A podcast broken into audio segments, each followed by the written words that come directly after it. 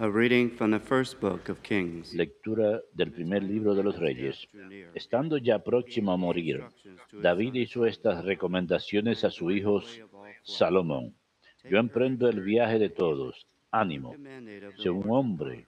Guarda las consignas del Señor tu Dios, caminando por sus sendas, guardando sus preceptos, mandatos y decretos y normas como están escritos en la ley de Moisés, para que tengas éxito en todas tus empresas donde quiera que vayas, para que el Señor cumpla la promesa que me hizo.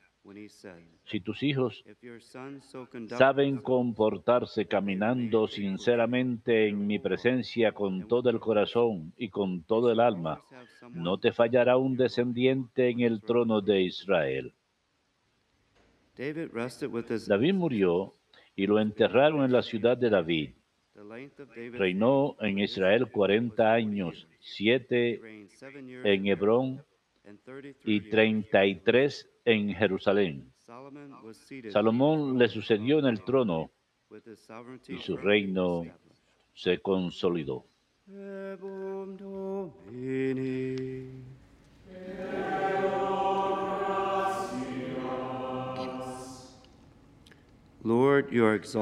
Tú eres Señor del universo. Tú eres Señor del universo. Bendito eres, Señor, Dios de nuestro Padre Israel, por los siglos de los siglos. Tú eres Señor del universo. Tuyos son, Señor, la grandeza y el poder, la gloria y el esplendor, la majestad. Tú eres Señor del universo, porque tuyo es cuanto hay en el cielo y en la tierra. Tú eres soberano de todo. De ti viene la riqueza y la gloria. Tú eres Señor del universo. Tú eres Señor del universo. En tu mano está el poder y la fuerza. Tú engrandeces y confortas a todos. Tú eres Señor del universo.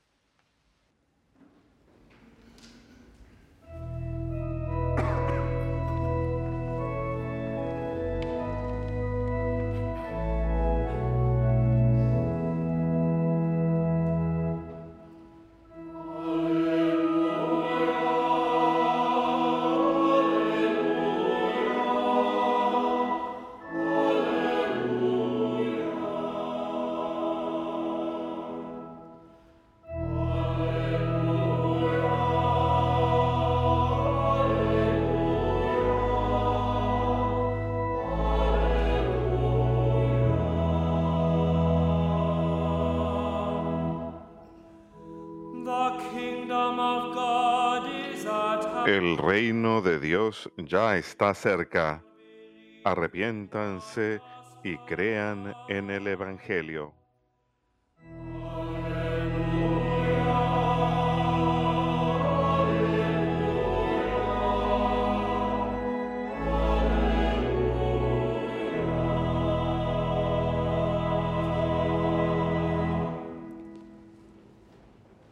Dominus vobiscum.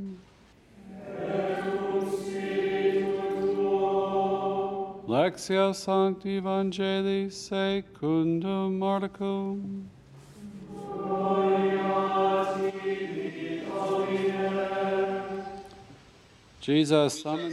En aquel tiempo llamó Jesús a los doce y los envió y los fue enviando de dos en dos, dándoles autoridad sobre los espíritus inmundos.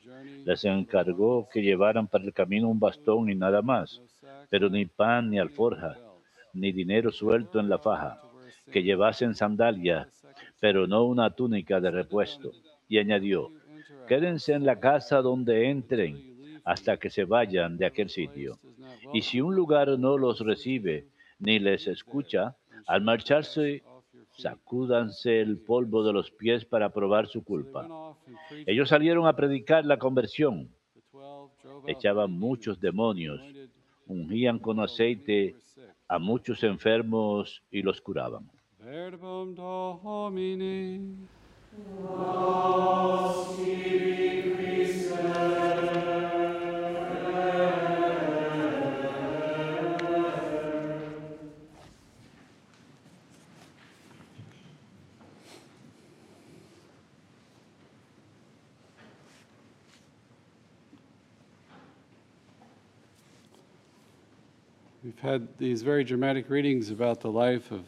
Hemos tenido unas lecturas bastante dramáticas acerca de la vida del rey David y el día de hoy el pasaje del primer libro de. Reyes habla de su muerte.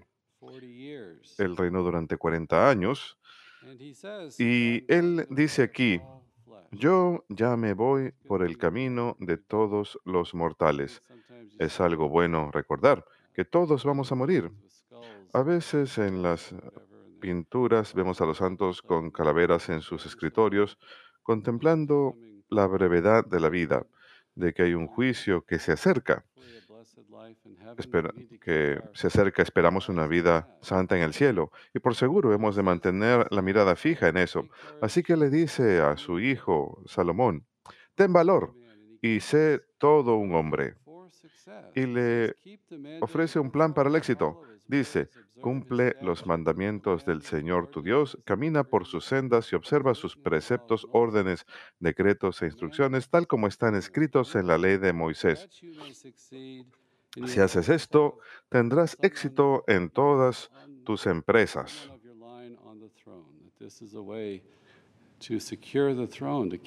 Y mantendrás, no te faltará un descendiente en el trono de Israel. Sabemos que muchos reyes cayeron, se desviaron, Salomón mismo se desviaría. Tenemos el exilio debido a eh, no cumplir la alianza, pero la meta es cumplir la alianza, cumplir los mandamientos de Dios. Es un gran plan para nosotros el día de hoy, esforzarnos continuamente por alcanzar la santidad, luchar contra el pecado. Es un gran plan para la masculinidad también.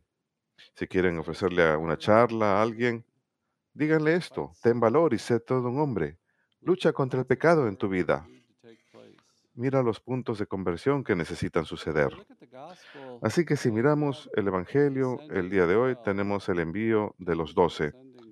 David está enviando a Salomón en la vida y hoy en el Evangelio tenemos este paralelo cuando Jesús envía a los doce. Estas son las piedras base de la iglesia. Él les dice que salgan y que hagan grandes maravillas, que sanen a los enfermos, les da autoridad sobre los espíritus inmundos. ¿Y qué es lo que tienen que predicar? ¿Cuál debe ser su mensaje cuando salgan al mundo?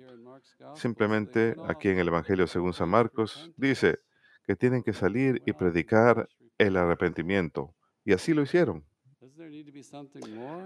¿No debería acaso haber algo más? Esto es lo que se encuentra al centro del Evangelio, que Jesús vino a salvarnos del pecado y la muerte, vino a aplastar el pecado en nuestras vidas. Juan el Bautista predicó el arrepentimiento y el perdón de los pecados. Jesús mismo, sus primeras palabras en el Evangelio según San Marcos son, ha llegado el tiempo y el reino de Dios ya está cerca, arrepiéntanse y crean en el Evangelio. Ese reino Jesús ha formado este reino a través de la fe, la enseñanza y requiere nuestro arrepentimiento. Fe y arrepentimiento. Tenemos que darle la espalda al pecado y aceptar a Cristo. Y me encanta el contexto de esto. Salieron y predicaron el arrepentimiento. La escena es muy sencilla. Un homilista en cierta ocasión escuché que dijo, quizás estaban preguntando, ¿dónde vamos a hospedarnos? ¿Qué vamos a comer? ¿Qué necesitamos? Se imaginarán a Jesús diciendo, no quiero que se preocupen de nada de eso, enfóquense en el mensaje, así que no lleven nada, no será un problema. Confíen en la providencia de Dios, no se preocupen y mantengan la mirada, no mantengan la mirada en las cosas del mundo, enfóquense en Jesús. Él murió y resucitó por nosotros y vive en el reino de la gloria con el Padre. Ahí debemos mantener la mirada. Él no tiene rival, no tiene igual, es el Hijo de Dios. Nada se compara a Él. Él es la plenitud. Él es la misericordia misma. Él es lo que necesitamos y dependemos de la providencia de Dios en esta vida, cumplir sus mandamientos, manteniendo nuestra amistad con Él, permaneciendo cerca a Él, y Él proveerá. Las escrituras están llenas de pasajes a hacer, por ejemplo, en el Evangelio según San Lucas, dice, para que conozcamos la salvación a través del perdón de los pecados. O sea que necesitamos convertirnos, necesitamos arrepentirnos. La primera prédica de los apóstoles después del Pentecostés se trata acerca del arrepentimiento. Muchos, muchos de esos discursos, muchos de esos sermones, homilías, se tratan de la conversión. El reino ya no se trata de una idea genérica, está centrada en torno a Cristo ahora. No es un reino terrenal, está enfocado completamente en Cristo. Así pues, en el bautismo tenemos nuestra primera conversión. Las aguas del bautismo nos purifican de nuestros pecados. El misterio pascual se encuentra al centro de esa fuente bautismal. El pecado original, si somos bautizados como adultos, todo pecado personal subsecuente que hemos cometido desaparece y los padres de la iglesia hablan acerca de esta conversión continua. La segunda conversión, el segundo arrepentimiento que necesitamos para combatir el pecado en nuestras vidas, para ser convertidos todos los días. Es algo característico de nuestra era, que hemos perdido el sentido del pecado. A medida que nos alejamos de Dios, perdemos el sentido del pecado.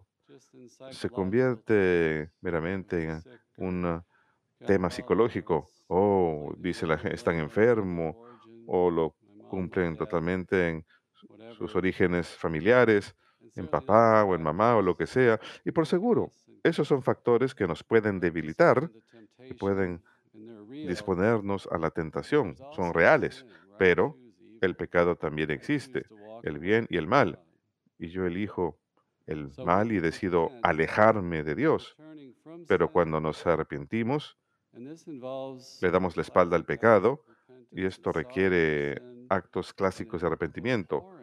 Arrepentimiento por el pecado.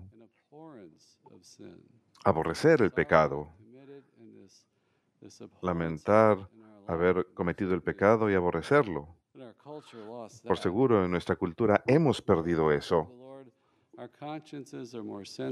Cuando nos acercamos más al Señor, nuestras conciencias y nuestros corazones son más sensibles y queremos permanecer alejados de cualquier cosa que nos aleje de, de, de Cristo, el Hijo de Dios.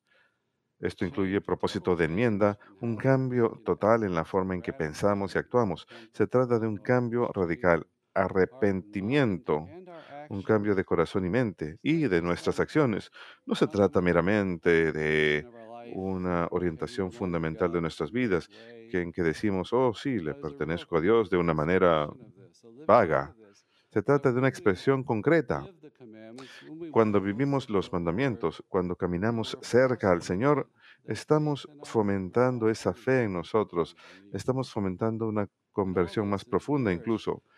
Y todo esto es alimentado por la esperanza de la misericordia, que miramos la sangre de Cristo derramada en la cruz. Pensemos en el Éxodo. Si habían de ser protegidos durante esa última plaga, el ángel de la muerte está pasando por encima de todos los, los primogénitos, todos los primogénitos son arrebatados de Egipto, toman el cordero de Pascua, derraman la sangre en el dintel de las puertas, y es una imagen increíble, creo yo, de la cruz.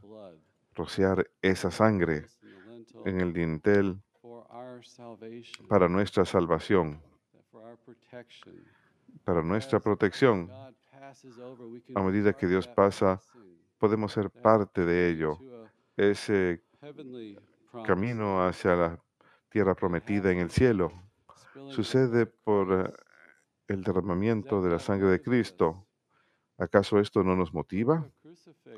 Miren el crucifijo, miren un crucifijo grande, uno que luce eh, realista. Si pasamos unos breves minutos y miramos que es real, que Jesús murió por nosotros.